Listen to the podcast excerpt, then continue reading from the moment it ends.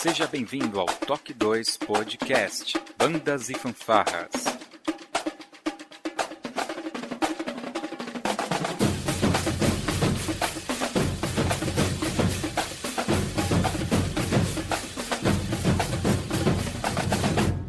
No ritmo da vida, na batida do coração.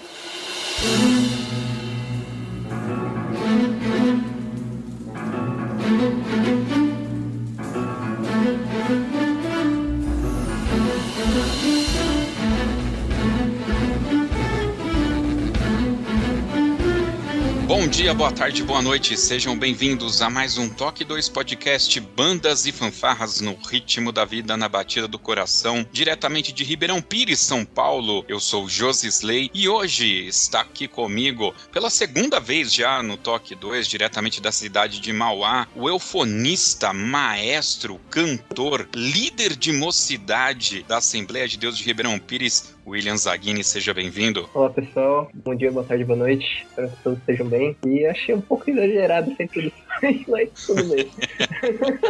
Tem que valorizar os títulos, poxa. tá bom, né? Fazer o quê? Muito bem. E diretamente da cidade de Osasco, o pastor, maestro, policial, pai, marido, amigo e nas horas vagas, professor, maestro Elias, seja bem-vindo ao Toque 2. Só brincando mesmo, né? Pô, obrigado, viu, Josilei? É, obrigado, boa noite, bom dia, boa tarde, boa noite aí a todos aí que estão ouvindo. É um prazer estar aqui. Sinto-me honrado, né, por dar sequência a esse programa tão bacana aí. Não sei se vou conseguir corresponder depois da Karen, né? minha filha, mas vamos lá, tamo junto. É isso aí, eu diria que esse, esse podcast é uma continuação daquele podcast que nós gravamos com a Karen Kripa, vai ter link aqui no post para você que não ouviu ainda. O maestro Elias é pai da Karen e é o grande cérebro aí por trás da Fundação Ábida, que nós vamos conhecer detalhes dessa história logo depois da nossa vírgula sonora.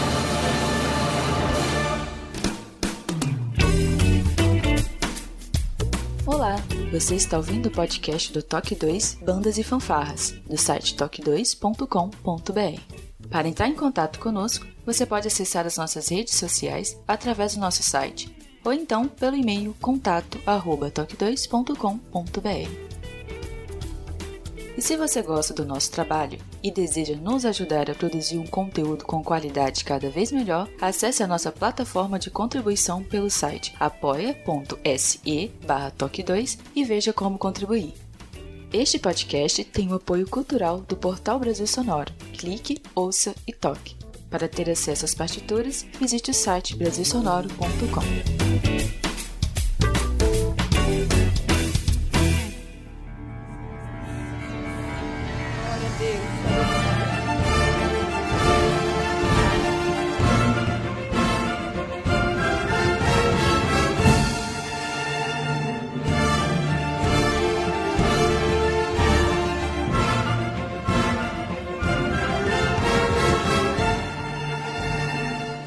pessoal. Maestro, é, obviamente, é, tendo aquele bate-papo com a Karen recentemente, para mim ficou evidente que tinha um algo mais aí por trás, essa questão da orquestra ábida, né, do coral. Então, nada mais justo do que a gente voltar a esse tema com o maestro, para a gente conhecer um pouco mais esses detalhes, né? Como eu, a gente já falou aqui em off, é, pelos clicares ali que eu dei no site, eu entendi que é um grande projeto, mas eu acho que antes antes, né, da gente é, falar diretamente sobre o seu projeto, a gente precisava conhecer um pouco mais do maestro. E para isso a gente tem três perguntas aqui que são terríveis, tá? Admito, não são tão agradáveis. A gente gostaria de saber qual que é o seu nome completo, qual que é a sua idade e qual que é a sua profissão. E quando a gente fala profissão, é aquela que paga as contas no final do mês, põe comida na mesa, né? Ah, meu nome é Elias José dos Santos, né? É, um, alguns estão acostumados com o jogador, né? Zé Elias, José Elias. Uhum. Mas é Elias José. A outra pergunta foi. A idade. A idade, eu tenho 57 anos, parceiro. Meu Deus, é novo demais. 57 anos já de caminhada, é, o tênis já tá furando, mas estamos seguindo aí. E eu sou oficial aposentado da Polícia Militar de São Paulo, né? Então eu já tenho, tenho um tempinho aí que eu tô na reserva aí. Assim que a gente enche a geladeira aí, paga as contas. Muito bom. Mas além de ser é, policial agora aposentado, você também é maestro e é pastor também. Isso. Né? A gente. Você, você conhece como é que funciona a Assembleia, né? Eu sou um pastor auxiliar, né? Eu estou auxiliando o pastor setorial, pastor José Amaro da Silva. Então eu sou um auxiliar e eu trabalho no, no grupo coral e orquestra Ábida e escola de música e instituto, né? Então eu sou um auxiliar eu fico por ali. Então, eu não tomo isso como profissão, né? Mas é, é mais o meu ministério mesmo, né? É atuante de qualquer forma. Exatamente. É atuante. E a música veio da onde, maestro Elias? Rapaz, a música me pegou na veia, rapaz. Eu era garotão. via os caras tocando, não tava nem na igreja, mas via tocando. Falava, muito interessante isso aí. Aí aconteceu de com uns 13 anos mais ou menos, a gente começar a ir numa igreja lá perto de casa, onde a gente morava, lá em Barueri. Ah, rapaz, tinha uma bandinha pequena lá, né? Ah, mas foi o suficiente pra, pra me fisgar. Aí fisgou. Isso foi, nossa, eu tinha 13 anos, cara. Nossa, faz muito tempo, faz tempo pra caramba. Aí foi de lá pra cá, foi uma caminhada, né? Gostei, sempre gostei de estudar também, não me contentava com o pouco que eles ensinavam ali, corria atrás e vai aqui, vai ali, vai aqui, vai ali. Depois veio a época do exército, né? Também caí num quartel legal que tinha uma banda. Na época era quarto bíblico, agora até mudou, é mecânica motorizada ali, Itaú, no Osasco, né? Então na época também foi outra coisa que me desenvolveu bastante, foi conhecer o pessoal do exército, né? Músicos, eu fiquei, acabei servindo tocando com eles lá e depois fiquei mais um ano também tocando lá e foi muito legal. Aí de lá eu saí, né? Tava esperando um concurso, mas não saí, aí peguei e falei, deixa eu ir pra, deixa eu ir guerra, né? Deixa eu pra luta. Aí fiquei um tempo fora e tal, aí os próprios os colegas do exército me chamaram um dia, passaram em casa, pô, vamos lá conhecer a banda da polícia militar e tal, tem uma banda lá, não sei o quê. Aí eu peguei e fui, fui com eles, né? Eles tudo louco pra entrar lá, cara. Eu sei que eu fui assim só como acompanhante, mas quando eu pisquei eu tava dentro. Assim, sabe? É, o Major, Major Antão, que tava lá na época, fez alguém lá emprestar, falei que tocava clarinete, aí fez, fez alguém emprestar um clarinete lá, e viu eu tocando, aí já ajeitou tudo. Não, paga, paga lá e faz inscrição e tal. Quando eu vi, eu pisquei, eu tava dentro. E olha que eu não, não tava afim, não. Na boa. Mas foi meio sem querer. Mas aí, cara, foi. Vejo que era Deus guiando tudo, né? E foi uma benção e foi uma profissão muito bacana para mim. Se encaixou muito bem pelo, pelo que eu gosto, né? E se encaixou muito bem também pelo trabalho da igreja. Então, linkou muito legal, né? Linkou muito. Então foi, foi sucesso total. E trabalhei um tempo lá, me aposentei lá. E foi assim a minha vida de músico. Sempre como músico no exército, na polícia, perdão? Sempre como músico. Um detalhe interessante sobre o clarinete, é, eu sou trombonista, né? E eu toco mal pra caramba. E eu, eu, é, eu percebo o seguinte: instrumento de vocal, trompete, trombone, tuba, eufônio, você acha muito músico ruim, mas por essência, o clarinetista, eu não me lembro de ter visto um clarinetista ruim. Mesmo o pior clarinetista que eu tenha visto, ele sempre executou bem as músicas que a banda propunha. Você é um cara de sorte, então, hein? isso não é uma regra? não, cara. Embora, embora clarinete em bandas, bandas militares e bandas mar marciais e bandas sinfônicas, clarinete come fogo, né? Exatamente. Tem muita transcrição de violinos, o cara manda ver lá no clarinete e tal, então acaba tocando muito, assim. Mas depende o, o âmbito que você tá. Se você tá em igreja, eu já encontrei muito clarinetista ruim, sim. Como tem também banda militar, depende, né? Depende do, do nível da banda, o que e do que, que a gente está falando, né? Mas é clarinete, realmente, o cara escolher um, clarinete, o cara tem que estar tá disposto a pagar um precinho a mais, né? Não é fácil não, cara. Embora o, o também de vocal também, como trompete judia, né? Dizem que judia pra caramba, mas, mas o clarinete é bem complicado, viu, cara? Bem complicado sim. É, me parece que é uma linha de corte. Ou o cara se empenha, ou ele desiste porque não. E, e, e me parece que, pelo menos eu, realmente acho que eu dei sorte forte. A maioria é uma galera que realmente se empenhou bastante, né? Eu, aqui em Ribeirão Pires, né? Eu comecei a participar da banda da igreja em 95, se não me falha a memória, mas sempre teve banda aqui, era o maestro José Lemos, né? Era conhecido como Lemos. Então era a banda furiosa, né? Que é, tocava dobrado na abertura, no final do culto, né? Então os clarinetes sempre atacavam firme, o bombardinho tinha que falar muito, né? A gente sabe como que é essas bandas, né? Bom, pelo que eu pude notar nas gravações da orquestra Ábida, né? Vocês não tocam músicas furiosas, pelo pelo menos eu só vi tocando ali umas músicas que eu chamaria aí de um, um, um sacro mais clássico e tal, né? O maestro teve essa transição na igreja, porque no exército certamente só tocava dobrado.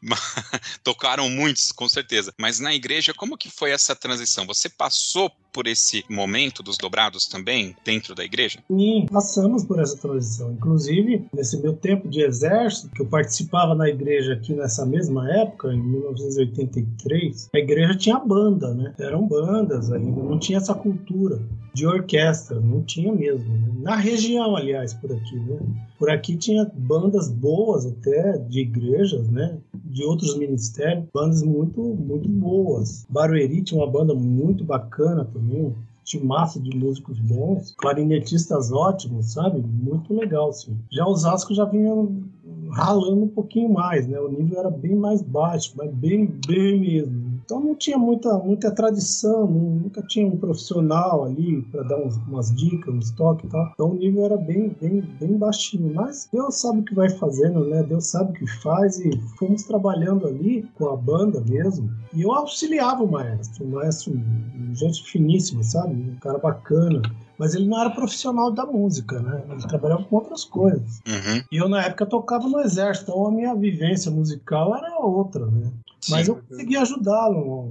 Ele era muito humilde, muito bacana. Consegui ajudá-lo na medida do possível, né? Mas eu era meio sem compromisso, jovem, estava noutras, né? Hum. Mas no futuro, esse mesmo maestro acabou passando a banda para mim, né? Aí, cara, eu vou falar para você, eu, como já tinha uma outra vivência, na época eu já tinha saído do exército e estava na polícia militar. Uhum. Aí eu, não é nem só questão de, de, de, eu tinha um sonho de orquestra, não, não tinha esse sonho nenhum, não tinha, isso é mentira. Mas eu só fui adaptando instrumentos, sabe? Coloquei um teclado, fiz um contrabaixo elétrico, gostava do som do violino, coloquei umas meninas para estudar violino, então fui acrescentando, fui acrescentando. E a grande verdade verdade é que quando eu sou. sou é, minha fama é de chato, né? Maestro chato, cobro muito, né? Ou pelo menos cobrava. Hoje eu acho que eu tô muito mole. Não tenho mesmo a mesma pegada. Mas quando eu comecei, era meio sangue nos olhos, né, cara? Então. Aí... O ímpeto da juventude é um caso ah, sério, né? Pois é, rapaz. E aí, vamos fazer? Vamos. Então, se vamos fazer, vamos fazer direito. Bora lá. Então, vamos ensaiar. E, rapaz, quando o maestro me passou uma bandinha lá com 17 músicos por aí, quando eu falei de ensaiar, foi saindo, foi saindo, foi saindo. Ficou menos da metade dos músicos lá. E falei, é isso aqui que tem? Então, bora lá, vamos ensaiar isso aqui começamos com esse grupinho, metade do grupinho mesmo. Começamos com um grupinho, vamos lá, mas é isso aqui, bora. Só que na época, Josisley, a gente vivia uma outra, uma outra sociedade, né? Os adolescentes tinham tempo, sabe? Assim, não era essa neura. Hoje você pega uma criança aí, a criança faz curso de um monte de coisa. Não é igual antes, né? E outra, ontem mesmo a gente estava conversando na mesa, né? Se você trabalhasse das 8 às 16, era das 8 às 16. 16 e 30 você estava em casa. Hoje as pessoas não têm horário de trabalho. Então fazer hora extra não é mais algo que o marido chegava vez em quando, né? Uh, fiz hora extra oh, fiz hora. Não. Hoje parece que se não fez hora extra, que é estranho, né? Então hoje as pessoas são sugadas, não tem mais tempo, se trabalha demais. E voltando aos adolescentes, eles tinham muito tempo. Então em 1985, 87, é, era outra realidade, né? Mas quando eu assumi essa banda foi em 1991, que ainda a sociedade era bem diferente. Né? Sim. Não era tão todas. Hoje, mulher que não trabalha, hoje é mais fácil você achar homem que não trabalha do que mulher, é. né? O mercado não abria de domingo ainda, em 91. Não abria, não, não abria. Era totalmente diferente. E, cara, eu não sei, o Espírito Santo me levou a investir em adolescentes. Eu não sei porquê, mas uma galera que foi um grupinho muito pequeno, mas um tecladinho e um contrabaixo e os instrumentos que sobraram, a gente começou a tirar um sonzinho gostoso, sabe? Negócio bem feitinho, bem, bem ajustadinho. Então começou a chamar atenção. E aí, os adolescentes, eu fui jogando rede e eles vindo, e eles vindo. Cara, foi uma euforia uma euforia. Então, foi até numa época que a gente estava inaugurando o templo aqui em Osasco, então tinha salas de aula. Eu sei falar para você que a gente viveu anos aí de uma, de uma, euforia de estudo muito grande. Vamos estudar, vamos estudar, porque o maestro era arranjador, então o maestro já canetava o nível que a pessoa estava. E, e é o que eu até falei domingo na igreja, né? Como eu escrevo, eu sempre escrevo para puxar os músicos, para desafio. E outra, na época, cara,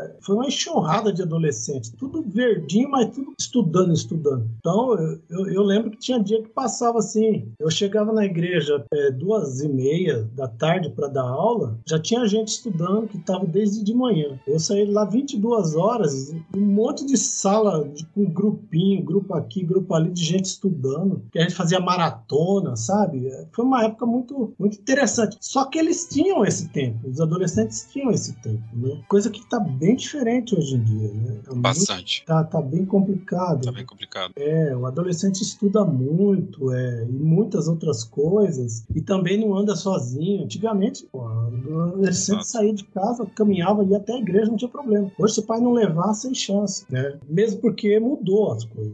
Eu me refiro a isso questão da sim, dificuldade, sim. a violência, né? Exato. Então tá tudo muito mais difícil, né? Eu, irmão, olha, eu vou ser bem sincero assim com o irmão, eu sou bastante legalista nessa questão. Eu acho que o, as redes sociais, o celular na mão da pessoa com as redes sociais hoje é um grande malefício. Eu não sei se esse ganho na velocidade da comunicação paga o malefício dessa educação diferenciada que nós tivemos atrás, essa educação do relacionamento com as pessoas, de você juntar uhum. grupos. Eu ainda peguei um pouco disso na época que eu tocava na banda de Mauá. Nós dos trombones, a gente nós mesmos marcávamos ensaios de sexta-feira do dia da embocadura para chegar no sábado e domingo, tá com o som aberto, né, para fazendo uhum. nota longa e tal. Então nós mesmos faziam isso, né? E uhum. hoje eu sinto muito falta disso. Uma, por parte, sim, o irmão tem razão, essa questão do adolescente não ter tempo, porque faz diversos cursos, mas, é, como eu disse, eu sou legalista, sim, assumo isso. Eu acho que o ganho da comunicação ele é desproporcional ao, ao tanto que, ele, que, que isso afeta negativamente a nossa juventude e crianças, né? Até pela questão dos limites que os pais têm muita dificuldade de impor. Uhum. Eu concordo plenamente.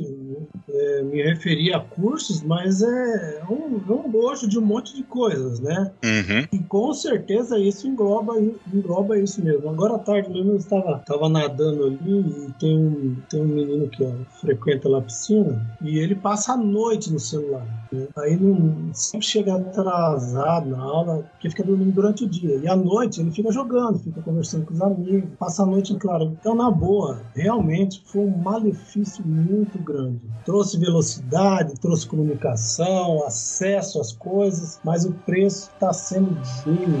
Muito alto.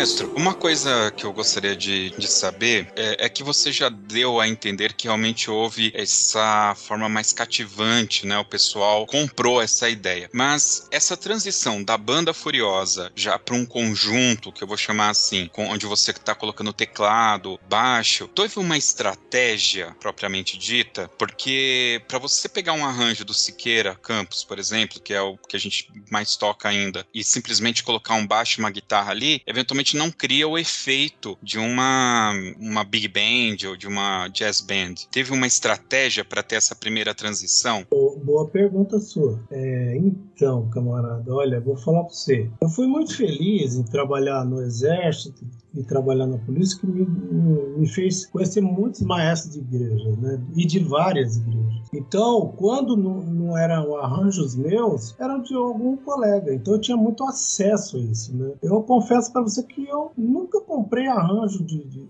de banda. No começo, assim, não me lembro de ter comprado o arranjo. Só foi lá na frente, depois que alguém ouvia tal música em tal lugar, queria aquela música e a gente correu atrás para comprar. Mas eu acho que a minha vantagem foi justamente. É, não era nem ser arranjador, não quero nem usar esse nome, mas ser cara de pau e meter a caneta lá e não ter vergonha, sabe? Era cara de pau, né? metia a caneta lá e soltava o pessoal. Já outros não o fazem por medo, por vergonha. Sim. Ah, não sabe? Você vê que muita gente tem receio. Já eu não, sou cara de pau. E muitas outras pessoas que conseguem chegar lá é porque foram cara de pau. Né? Porque é lógico. Você escreve um monte de coisa que você não gosta. Eu escrevo uhum. um monte de coisa que eu não gosto. E escrevi coisas horríveis. Mas fazem parte do crescimento. São degraus lá, lá, lá, que ficou lá atrás, né? Então, até. Ah, tá. O que, que sobrou aqui? O que, que a gente tem aqui? Um, dois clarinetes, ficou um sax alto. Ah, tem dois trombones de, de vara. Bora lá. É isso aí. Então vamos lá. Vamos escrever aqui. E até esse escrever que a gente fala, o pessoal de hoje em dia, eles entendem diferente. Eles acham que tem que ter um computador, um programa de música. Uhum. Você tá, aí você escreve, aí você escuta, se ficou bom, se não ficou. Não, não era assim. A gente escrevia no papel. O computador era a cabeça da gente. A gente imaginava escrevia e colocava. Era um negócio muito mais prático. Né? Hoje, esses ditos arranjadores que ficam experimentando coisas até uma hora que dá certo, não era assim que funcionava. Né? E aliás, nós também, que, que escrevemos muito, eu escrevi muito dentro de trem, dentro de ônibus. Os colegas davam risada, até hoje eles contam esses casos, que a gente viajando numa perua da polícia, e eu escrevo fazendo arranjo assim no caderno, né? Até hoje tem manito com caderno aqui na minha frente. Escrever na mão, né?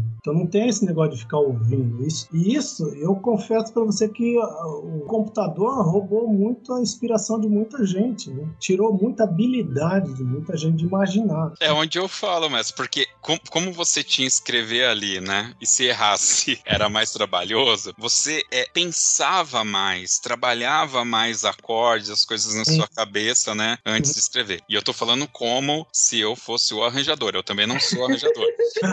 mas eu copiava na mão, porque eu, eu, quando eu comecei a escrever alguma coisa, é, reger banda, eu já tinha computador, o Encore já estava dominando, só que não dava para levar, eu não tinha um notebook, né? Então uhum. eu, eu, escrevia dentro do ônibus da faculdade e para não perder tempo ia no papel mesmo. Era o tempo que eu tinha ali disponível, então você fazia do jeito que dava, né? É, e é proporcional, né, a essa questão do, do tete a tete, da, da, da comunicação entre pessoas, né? O computador ele deixa muito impessoal pessoal, né? Por assim dizer. É, maestro, você tá lá com a sua bandinha, meio que, pelo que eu notei, uma jazz band, e você tinha um trabalho grande, porque pelo que eu tô entendendo, você sempre tinha que estar tá adaptando os hinos à, à realidade que você tinha. Então eu imagino que você, na média, escrevia três hinos por semana, para manter os três hinos da harpa do domingo. Então, só que não adiantaria. não, não adiantaria escrever três hinos, porque o pessoal não ia tocar. Tinha a questão também da capacidade. Capacidade. Então, preparo dos músicos, né? Então, no, no, começo, realmente, eles não liam assim, né? Então, eu fui realmente pegando os arranjos que tinha pra banda e fui olhando, fui adaptando da banda mesmo. Pro, fui ali adaptando, fui trazendo, transcrevendo, muitas vezes de bombardino para saques altos, sabe assim? Uhum. Pra coisa uhum. poder funcionar, mas fiz muito isso, porque se fosse escrever mesmo três arranjos por semana, o pessoal não lia, porque eles não tinham essa habilidade. Né? Não era cultura, né? Vamos dizer assim, pelo menos aqui em Osasco, que era bem mais atrasado do que alguns outros lugares que eu conheci de bandas boas, né? Bandas boas mesmo. Mas, mas não, Desculpe, mas não tinha. O que, que aconteceu? Vocês tocavam o mesmo hino vários cultos? O mesmo hino? Não chegava a repetir no, em dois domingos seguintes, não, mas tocava assim. no, no mês tocava várias vezes, algum hino era repetido. Acontecia sim. Mas é essa febre que deu no pessoal de estudar, e eu pegando o pé, e eu com energia doida, cara. Eu era. Ixi, meu Deus do céu. O pessoal pegou habilidade muito rápido, sabe? Eles não conheciam ler. Eles não. Confesso, não, falo isso para de, é, desfazer deles, não. Longe disso. Era a realidade. O pessoal, o maestro me lembra que ele sentava do lado de uma pessoa assim para ensinar no X, e ele ficava ali cantando, cantando, quase o ensaio todo. E os outros ficavam ali esperando ele ler ali a parte do irmão, que depois ia para outro, que depois ia para outro para tirar um hino era a coisa mais difícil. Então a pessoa não, não, não, não lia, né? Então aí a, a, gente começou. Começamos a trabalhar. Na época a gente usou Bona, né? Por um período bem curto, né? Usamos Bona. Mas saindo de um livro que Alegria das Escolas, que era bem mais fraco ainda. Depois, logo em seguida, a gente já adotou Pozzoli. Aí o pessoal foi. Aí fizemos. Fizemos. Todo ano tinha maratona de Pozzoli então, é adolescente, cara, aquela energia, né? Ah, virou febre. Aí, vou falar pra você, o pessoal teve eventos que a gente fez assim, de sair assim, e a gente ser, ser pego de surpresa, o, o maestro local, o, maestro convidado, chegar a soltar as partituras ali, o pessoal engolir de primeira, como se tivesse tido um ensaio, que o pessoal lia mesmo. Né? Só que eu, eu, eu foquei meu grupo nisso, né? Hoje tem gente que acha que meus arranjos são difíceis, mas veja bem, eu escrevo pro meu grupo. Agora você vai falar assim para mim: ah, faz um arranjo por mim. Aí vou te perguntar como é que é seu trompete, como é que é seu trombone. Ah, eu tenho um sax tenor, mas como é que ele lê e tal. Você me fala aí que eu ponho exatamente o que ele lê. Agora, realmente, os níveis de, de, de arranjo, que nem nós vamos ter um, o aniversário agora em maio. Eu desci a caneta no pessoal agora, né? É pra tirar da, da zona de conforto. Não, ah, é, tá, tá facinho? Então bora lá, filho. Então aí você já vê aqui marcando ensaio de naipe, né? Hoje não, porque tem culto, mas amanhã tenho certeza que vai ter umas três salas cheias de gente lá estudando. Então eu faço de propósito. Assim. Mas eles são uma bênção, porque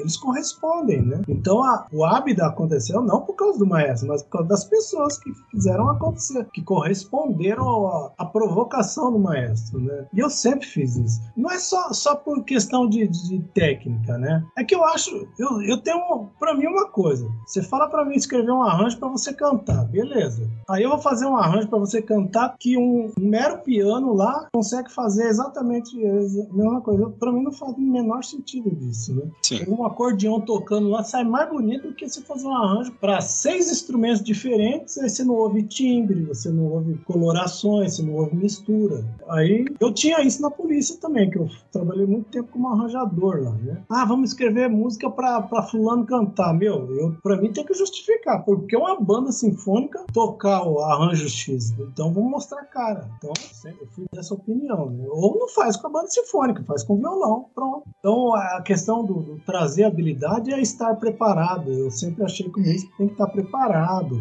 É, e tem que justificar. Por que, que o pastor vai, entre aspas, né? Vamos, vamos deixar bem claro, ter um trabalho ali com, com 20 músicos de um grupo se dá para ele fazer com violão. Então eu acho que os 20 músicos tem que chegar e comparecer mesmo. É, esse é um, um, problema. Alguns anos atrás eu tive uma conversa mais ou menos nesse nível. Normalmente, mais as irmãs pedem pra banda tocar junto. E teve um ano que eu falei: olha, irmã, é, esse hino, eu vou parar, pegar um. Aqui a nossa igreja não é tão grande, tá? A gente vai pegar um três sábados seguidos à noite, vai privar 30 pessoas de estar com as suas famílias, eventualmente ir num aniversário familiar e tudo para tocar alguns arranjos para vir ensaiar algo que não, não justifica, sabe? E eventualmente a banda em si não vai trazer o brilho esperado, né? Até porque teria que facilitar alguns arranjos e tal. Isso é uma visão que eu, eu tenho aqui também.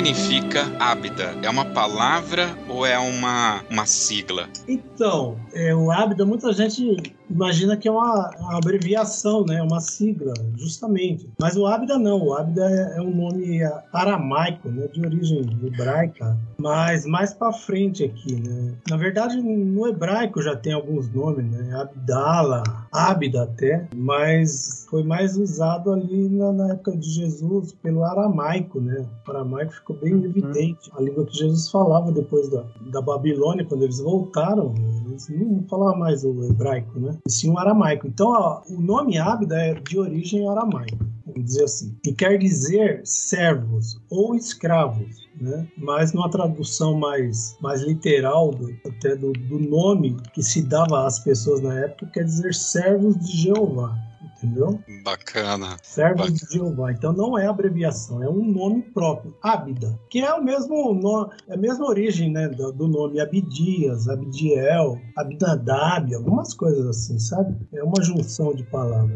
Entendi. William, você tá quietinho aí, só concordando? Queria ouvir a voz. Eu, eu, é, eu tava pensando muito a respeito de como foi a, a formação do maestro. Você comentou que você é, inicialmente aprendeu na igreja igreja e depois você acabou entrando no exército. Então, como que foi essa a sua evolução mesmo como músico? Tipo, como você foi encontrando maneiras de crescer de forma a você chegar a, a conseguir fazer os seus arranjos da maneira como você fazia no começo da sua, do seu momento como maestro? Então, William, eu sempre fui muito curioso, né? Muito curioso e gosto demais assim de estudar, gosto de aprender mesmo. Então, e também não gosto de fazer as coisas meia boca, né? Então tudo que eu for fazer, eu, eu procuro me esmerar mesmo, procuro me aprofundar, ver qual é que é, ou melhor, ou não faço, né? Também uhum. não sou um gênio, né? Não quer dizer que eu sou bom em tudo, não quer dizer isso.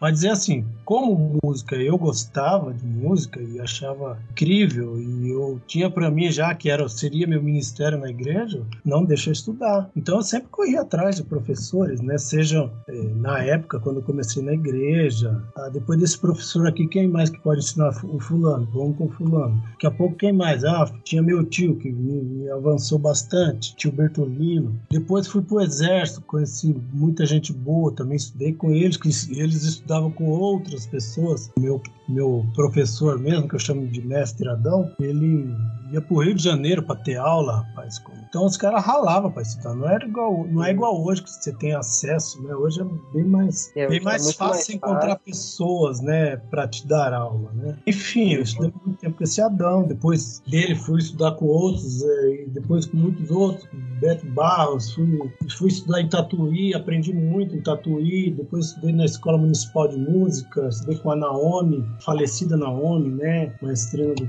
coro da Exército. Estudei regência com ela, uma época boa. Aprendi muita coisa também, foi muito legal. E foi assim a minha formação, né? Uhum. Ou seja, de sempre estudando, sempre estudando. Não importa, quer dizer, não é que não importa com quem, mas sempre estudando, procurando. Ah, como é que faz tal coisa? Vai lá eu aprender como é que faz tal coisa. Então, essa minha natureza me levou a conhecer um pouquinho mais, né? Hoje você vê a garotada aí com acesso à escola municipal, as escolas boas, meu, que maravilha. Eu fico fundação é, de São Caetano lá, né? Cara, ali tem uns negócios muito top, Santo André, eu acho. Né? É, a fundação de São Caetano. São Caetano, É bom, né? bom demais lá. Maestro, eu imagino que você viu muita coisa, além de, claro, no exército, na polícia, mas ficou evidente. Agora que você citou a Naomi, já acendeu uma luz aqui, o porquê é orquestra Ábida também. Mas em que momento você falou, bom, a gente precisa estruturar isso daqui, criar uma, uma fundação, uma, um instituto? Como que foi esse vislumbre e, e, e esse desenho? Como que você desenhou para isso acontecer?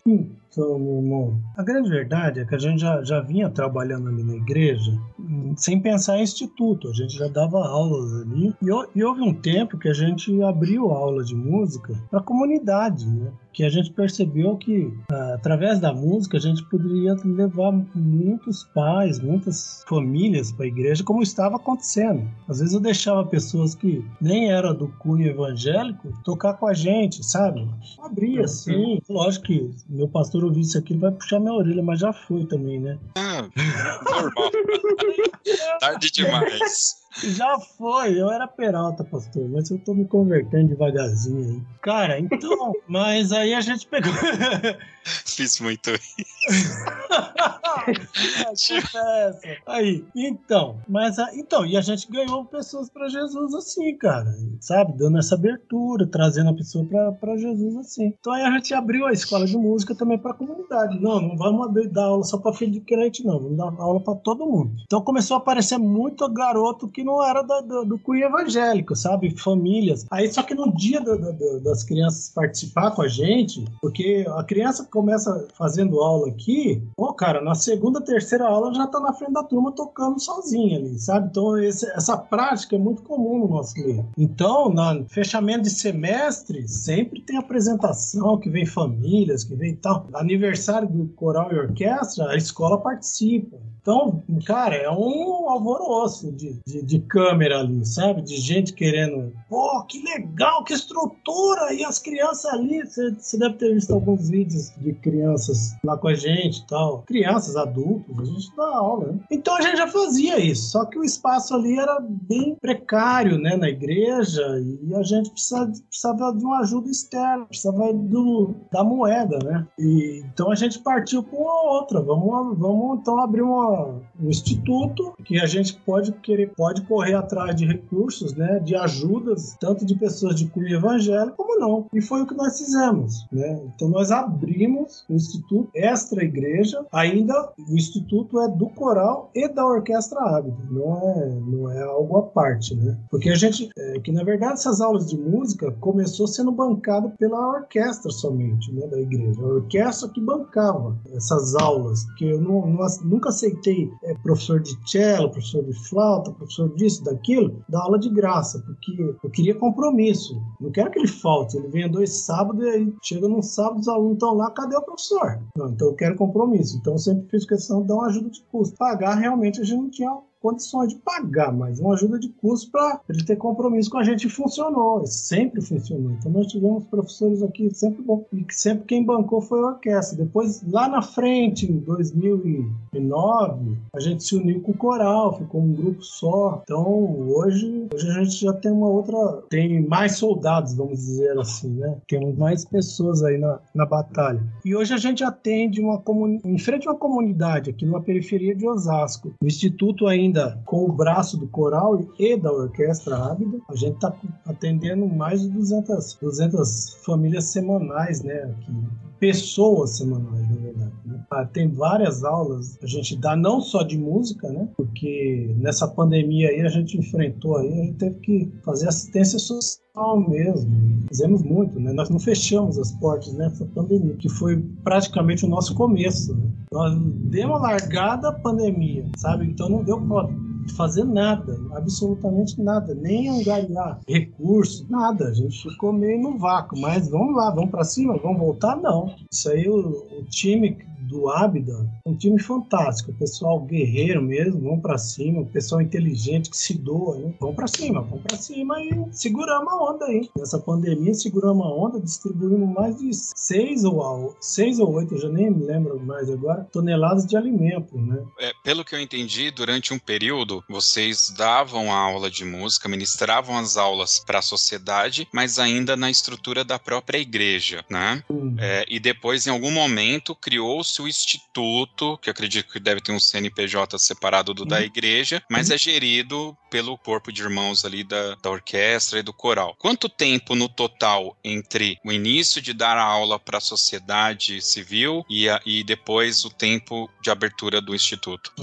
eu acredito que talvez uns 10 anos, vai. No total já tem uns 10 anos. É, dessa abertura para a sociedade, 10 ou mais, vai. É, 10 a tá. 15, vai. Já 10 a 15 anos. É. Muito bem. Aqui, aí eu venho os detalhes, porque eu, eu tô, como eu falei falei pro, pro irmão, a, a, gente aqui, meio que em algum momento eu tive uma visualização que a gente poderia abrir também. E realmente algumas pessoas de fora da igreja começaram a participar, tiveram aulas aqui também de violino, tá? Mas aí eu, eu percebi uma coisa. Nós tínhamos um primeiro problema que era o, o volume de pessoas a serem atingidas, né? Uhum. E, é, eu percebo que o nosso templo principal, onde eram ministradas as aulas, não fica num local de fácil acesso, tá? Uhum. Eu não tenho um volume de pessoas para trabalhar, então não é aquela coisa que vai vir 100 alunos, eu sei que dali 4 ou 5 vão vingar, né? Eu não tenho esse volume de pessoas. E depois eu tenho o outro problema, que é, querendo ou não, é a grande verdade, que a igreja tem algumas regras, né? Então, dentro do próprio ambiente ali da igreja, muita gente com roupas que eu diria imprópria para o ambiente cristão, tá? Não,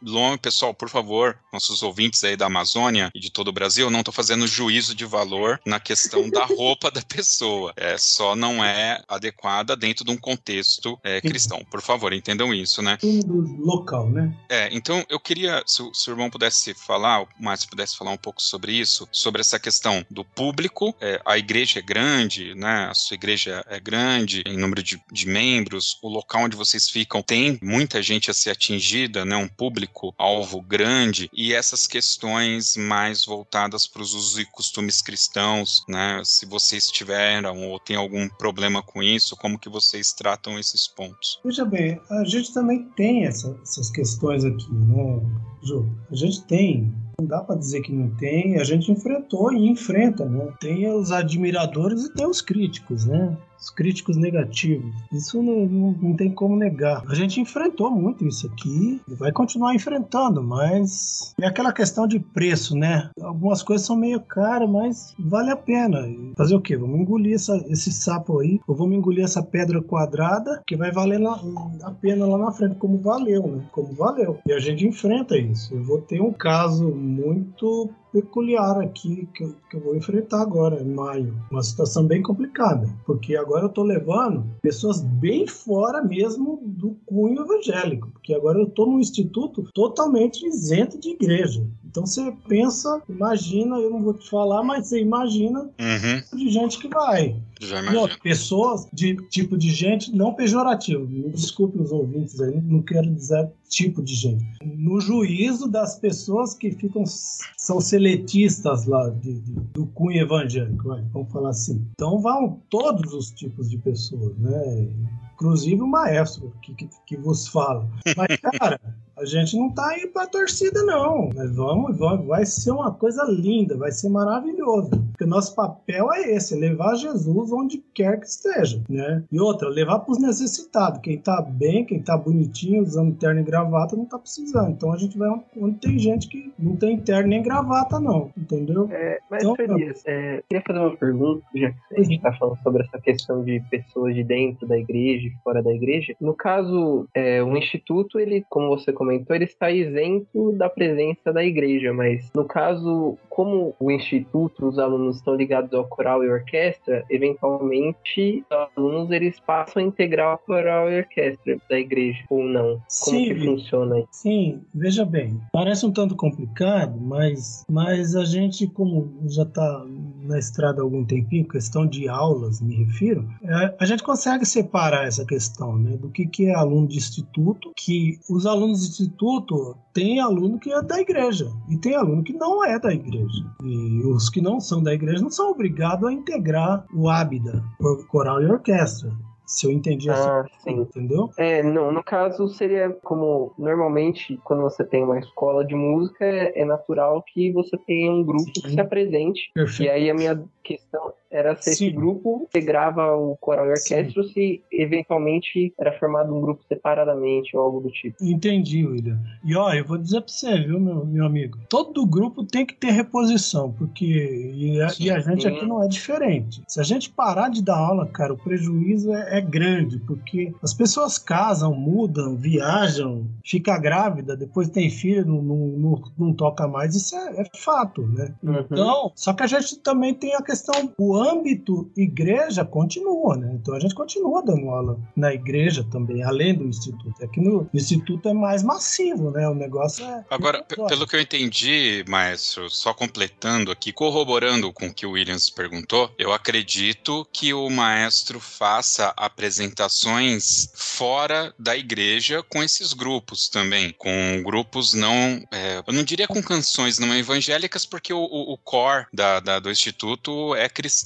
E imagino que vocês devem usar músicas, somente músicas evangélicas, inclusive. Mas vocês fazem apresentações, como você disse, para o pai, para a mãe. E esse grupo, ele participa, é, eventualmente, de uma festa de aniversário, né? E eles vão tocar ali separadamente para mostrar que eles estão evoluindo musicalmente. É porque o conteúdo, né? O material que você usa todo é cristão, correto? Correto, mas não necessariamente, sabe? Uhum. Nós fizemos um, um, fechamento de semestre que foi no Paço Municipal de Osasco aqui, não Isso. foi na igreja, foi com Ótimo. alunos de canto. Entendi. Eu confesso, para você que aí não me lembro nem se teve música evangélica.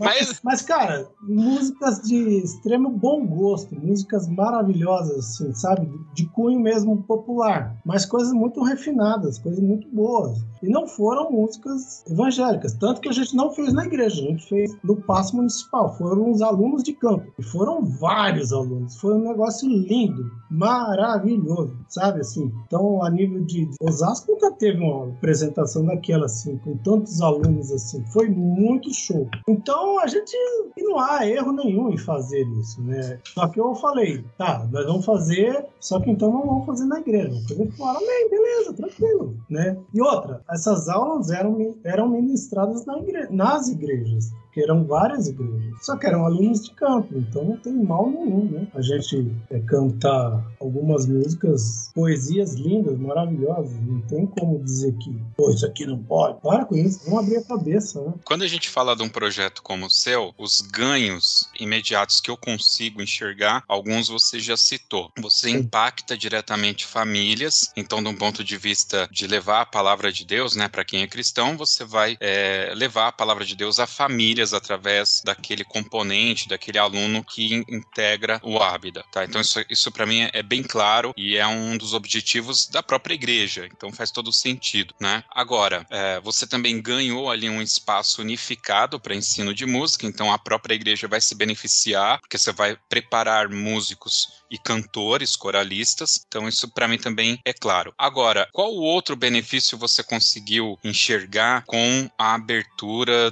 do Instituto? tendo esse espaço. Esses dois ganhos, como eu falei, para mim é bem evidente, mas eventualmente o maestro tem alguma visão aí que eu não consegui pegar. Então, veja bem, a abertura do, do, do Instituto foi justamente visando a gente ter algum apoio, algum aporte financeiro, financeiro. de ordem municipal, estadual, federal, empresarial, né? Porque tem alguns, alguns ajuda, ajuda que as pessoas podem dar que isso são abatidos no imposto de renda dela. Só que como igreja a gente não consegue fazer isso, né? Mas como instituto. Então a ideia foi justamente isso. Confesso para você que a gente não, não, não pegou nada disso ainda. Estamos na unha ainda, sabe? Bem começo, né? Porque é muito burocrático, é muito burocrático você conseguir alguns certificados que te permitam conseguir essas coisas. Mas nós estamos indo bem, graças a Deus. Mas se não me engano, o PROAC do estado de São Paulo e Lei Rouanet você já consegue, né? Sim, assim, mas... já tem acesso, né? Sim, mas é, então, é burocrático. Só que a gente está hum. conseguindo, graças a Deus estamos indo. E Muito algumas bom. coisas tem, tem, tem que passar por alguns caminhos políticos, aí vou falar para você, aí embaça um pouco. Mas fazer o quê? É assim que funciona. Mas até a questão da pandemia, né? Eu confesso para você que nós, como grupo, nós estamos fazendo vaquinha para comprar a cesta básica no começo da pandemia para dar para alguns membros do, do, nosso grupo que estavam passando necessidades. Então, vamos lá, vamos lá. E graças a Deus os irmãos, puf, puf, puf, puf. Só que quantas cesta básica eu ia conseguir dar? Dar, né? Sei lá, eu tava dando, vamos, vamos pensar assim, 13, 13 cestas básicas por, por mês, vai. Na base do, do, do, mete a mão no bolso aí, irmão, e do grupo coral e orquestra, não tô falando da igreja, coral e orquestra. E vamos lá socorrer, vamos lá socorrer correr. Só que eu te falei, a gente já foi aí para de 6 a 8 toneladas de alimento. Como é que eu ia conseguir 6 toneladas ou 8 toneladas de alimento na base da vaquinha?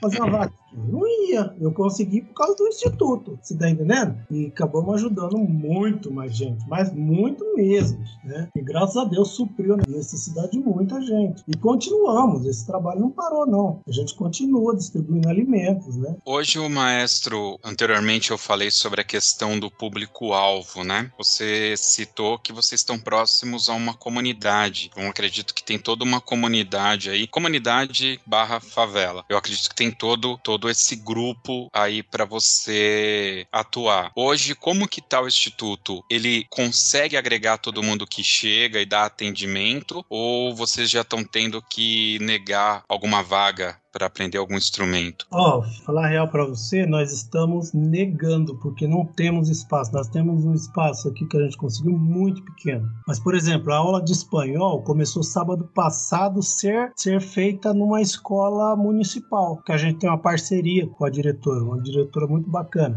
Andréia, sabe? Então a pessoa de visão é, é outra cabeça. Então ela, ela cedeu porque a escola fica praticamente na frente do instituto. Então ela cedeu a escola para ter duas salas de aula para a gente conseguir colocar os alunos de espanhol, que é muita gente, e cada vez entrando mais, e cada vez entrando mais. Então tem vários cursos. Fanfarra.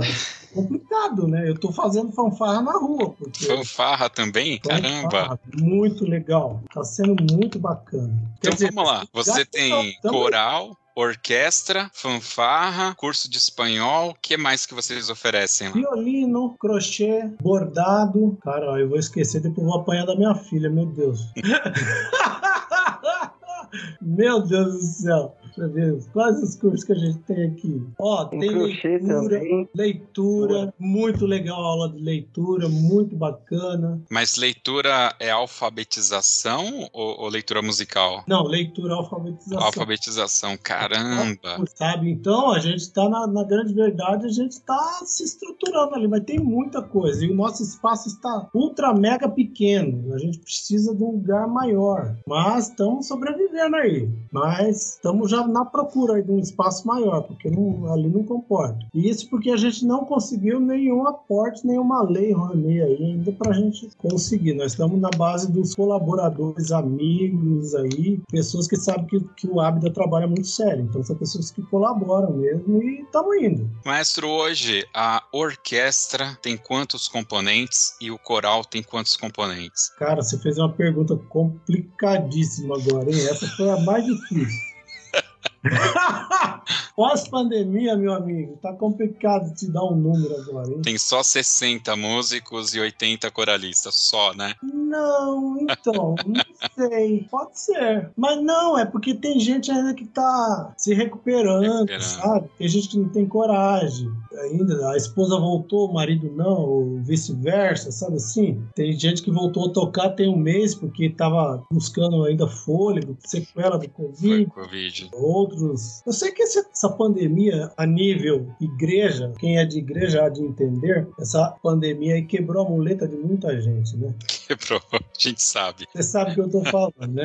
a gente passou um apertado aqui. Não é? Você sabe que eu tô pois falando. Então, quebrou a muleta de muita gente. Então, amigo, ou é ou não é. Quem tá e quem não tá. Quem vai e quem não vai. É nós aqui, bora lá. Então, bora lá. Maestro, o tempo aqui já se foi. Eu sei que a história é grande, a gente poderia falar bastante coisa ainda, mas na realidade esse podcast é pra gente entender um pouco e conhecer um pouco do seu trabalho e dar visibilidade. É um trabalho fantástico que eu espero que existam tantos outros pelas igrejas aí do Brasil. Talvez agora venha mais à tona, né? Mas o seu é fato que para mim é o primeiro assim que eu tenho acesso de qualidade e grandiosidade e foi um prazer fantástico. William, você quer fazer mais alguma pergunta? Eu creio que foi muito proveitoso, foi muito interessante. Eu acredito que pra gente que é músico dentro da igreja é sempre legal ver o trabalho de, de outros expoentes, né, dentro do, de um contexto semelhante, até mesmo para que a gente possa procurar, tipo, aplicar essas ideias diferentes dentro do nosso contexto. Então, eu acredito que tenha sido muito proveitoso essa conversa com o maestro Elias e eu desejo todo sucesso para ele daqui para frente, que o instituto possa continuar crescendo e ajudando mais e mais pessoas que necessitam, né? Com certeza. Maestro Elias, eu queria abrir agora o espaço para o maestro fazer o uso, fazer algum agradecimento, cobrar uma dívida aí de alguém, mandar um abraço, sei lá. Pode usar, o espaço é teu, você pode usar como você meu, quiser. Vou mandar meu pix aqui pro pessoal.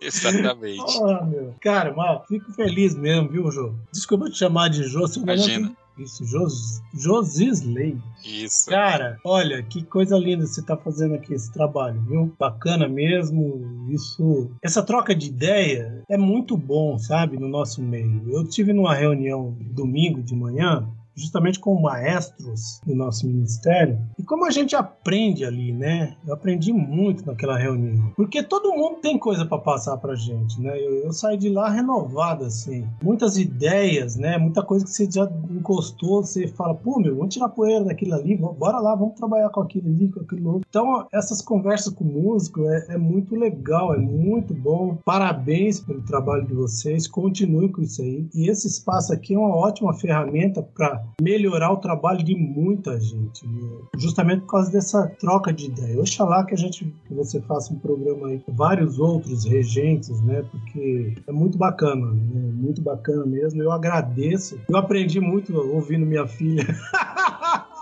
É muito legal. Eu aprendi demais, cara. Então, parabéns a todos vocês. Eu peço desculpa se eu chateei alguém, o meu jeito de falar, né? Mas eu sou um tanto assim direto, né? Tem esse meu jeito de falar assim. Mas sou muito carente de, de conhecimento, de sou aberto a qualquer qualquer fagulha de conhecimento eu quero pegar é para nós sabe eu não me sinto assim um um grande cara, não um grande maestro. Eu acho que, eu, que nós somos, nós do Águia, nós somos muito felizes e no, quem é evangélico sabe, nós somos abençoados por Deus. Eu acho que tudo é a questão do time, acho que nós pegamos o time certo, na hora certa, é, as pessoas certas. O Ábida não é feito com a cabeça só, o Ábida é feito com várias cabeças, pessoas fantásticas. É, o maestro é o que menos faz as coisas, então tem muita gente boa ali dentro, né? Então eu, eu praticamente eu falo para eles, meu, meu papel aqui é dar condições para vocês trabalhar. Então, oxalá que a gente possa conversar de novo aí, tá bom? E obrigado mais uma vez, muito obrigado e parabéns por, por esse espaço que você está dando aqui. Imagina, maestro, mas eu aceito, eu aceito o elogio. É isso, vamos agora então para as dicas culturais.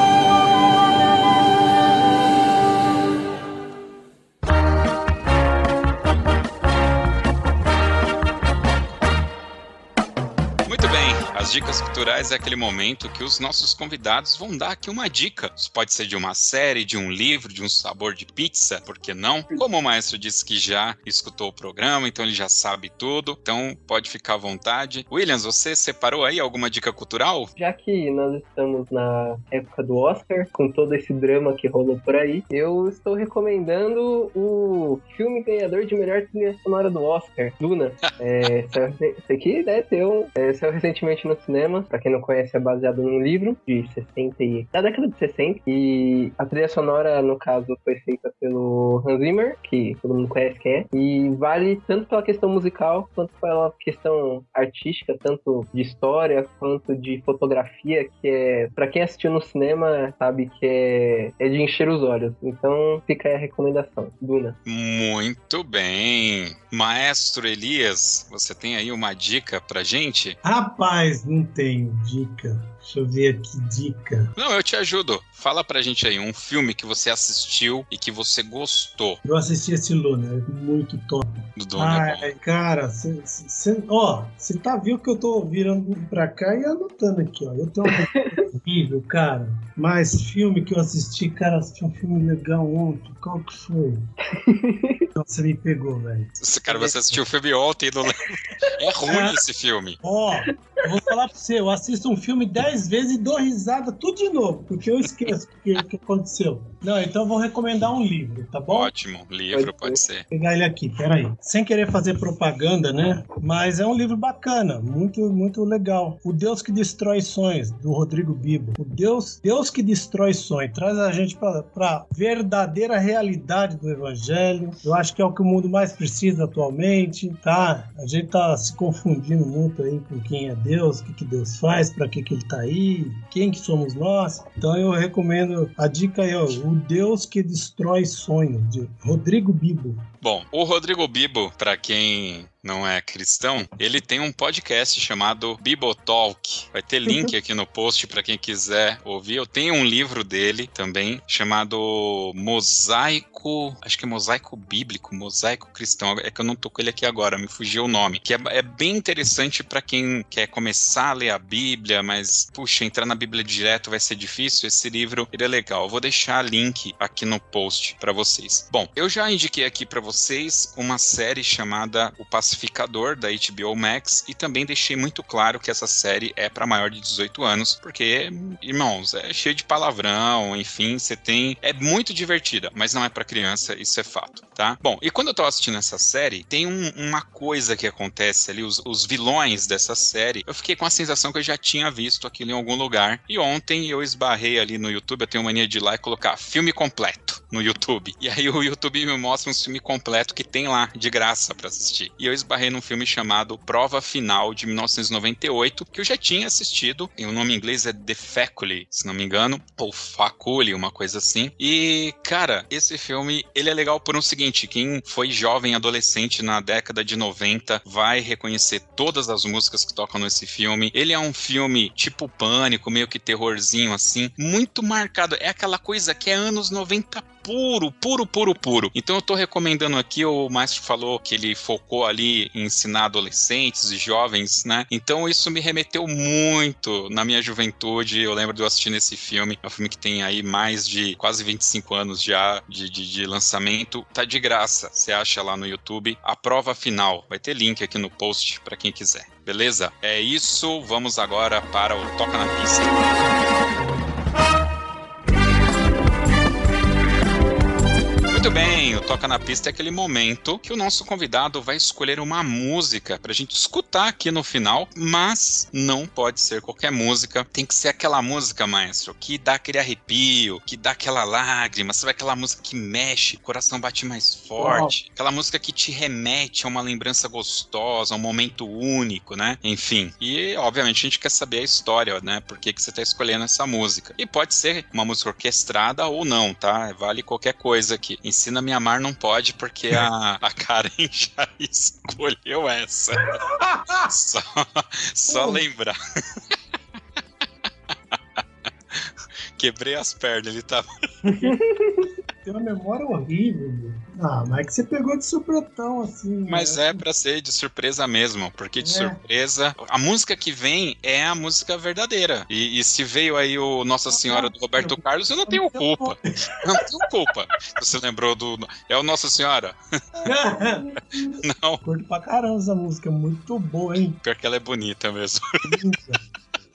Não, a Nossa Senhora, Ave Maria. Tem uma música que é bonita, obviamente que nós nunca vamos tocar lá dentro da igreja, que é aquele Nossa Senhora. Eu esqueço o nome dela, não é Nossa Senhora, é que era da quem cantava ela, acho que era Elis Regina. Sou caipira pirapora nossa, Senhora de Aparecida. Como que é o nome? Aqui, ó. What a Wonderful World. É Romaria. Oh, Maria, exatamente. Louis Armstrong, Wonder What a Wonderful World. World. Muito bem, dá pra entender, mas por que essa música? Por causa da letra, a letra é magnífica, fantástica e, e a criação e esse sorriso do Louis Armstrong é, é cativante. É verdade, tem essa, isso mesmo. A interpretação que ele dá, parece que ele tá sentindo, né, a música, Sim. realmente. Mas eu sou muito eclético, viu? é porque eu escolhi essa não, mas eu, eu gosto de mu- muita coisa. Tá ótimo, então. Wonderful World, do Louis Armstrong. Muito bem, Williams, queria te agradecer pela sua presença aqui. Como sempre, você falou pra caramba, atrapalhou o podcast inteiro de tanta pergunta. Valeu pela presença. Estamos trabalhando ali, estamos trabalhando. Né? É só o segundo, né, pô? Você já fez mais de uma É. pergunta. É, dessa vez a internet funcionou melhor também, então também tem esse fator aí. Com certeza. Maestro Elias, mais uma vez, muito obrigado pela sua presença, obrigado por compartilhar esses temas todos com a gente, tá? E para você, ouvinte que chegou até aqui, o nosso muito obrigado. Para ouvir estes e outros podcasts do Toque 2, basta acessar o nosso site toque2.com.br. Lembrando que todos os links do que a gente comentou aqui, do que foi indicado no Dica Cultural, vai ter link aqui no post, tá? No post desse podcast, só acessar nosso site, vai estar tá lá, vai estar tá lá as redes sociais do Maestro Elias, o URL do site da Abda, se você quiser colaborar de alguma forma com o projeto do Maestro Elias. Quer conversar com eles, quer ir lá, quer conhecer de perto o projeto, eu tenho certeza que ele vai ter toda a honra de recebê-los lá em Osasco. Então é isso, até o próximo Toque 2. Valeu! And I think to myself, what a wonderful world.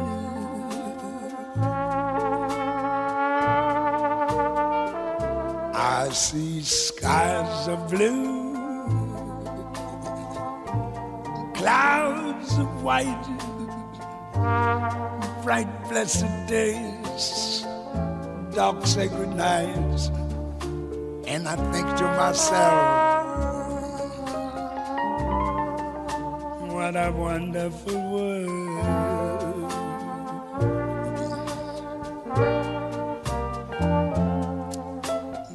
Colors of the rainbow, so pretty in the skies, also on the faces of people going by. I see friends shaking hands, saying, How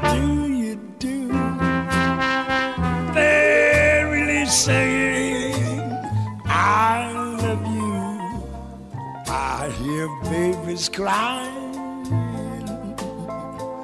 I watch them grow. They'll learn much more than I'll ever know. And I think to myself, what a wonderful world.